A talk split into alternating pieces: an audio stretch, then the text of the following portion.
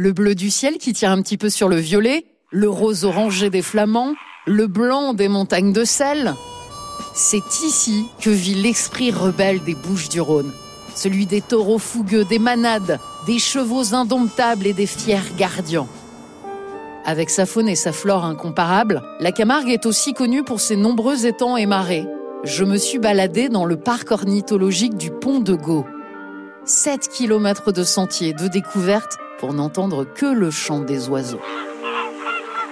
L'étang du Fangassier, le seul lieu français de reproduction du flamant rose. Il peut y avoir jusqu'à 34 000 flamants roses en fin d'été. Belle surprise aussi en Camargue, les plages.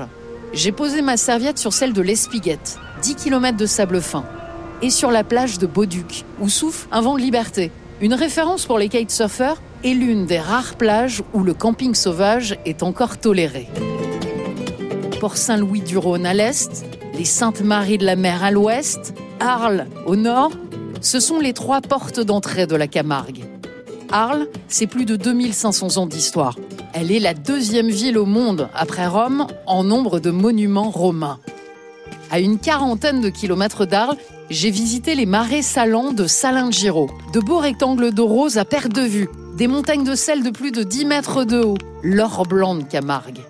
Montez aussi tout en haut des remparts de la cité médiévale d'Aigues-Mortes, pour admirer les salins qui se trouvent littéralement au pied. Et l'autre trésor de la Camargue, c'est le riz.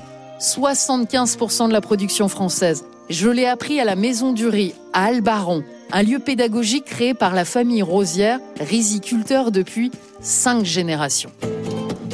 Pays du soleil, du vent et des eaux, c'est beau la Camargue. Et vous me croirez ou pas, on m'avait dit que je m'y ferais dévorer par les moustiques. Eh bien, même pas.